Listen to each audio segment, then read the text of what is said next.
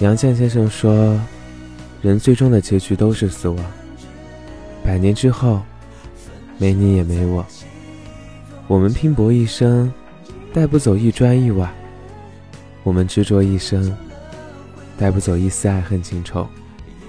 所以，我们没有必要去争吵，没有时间去伤心，也没有时间去计较。人生苦短嘛，我们应该开心。”我们把自己的时间去爱，去生活，去享受，活在当下最重要嘛。所以蒙面的陌生人，一定要天天开心啊！别再去纠结问题的答案了。小小世界嘛，开心至上。希望你听完这段话，就不要再抑郁了，乖。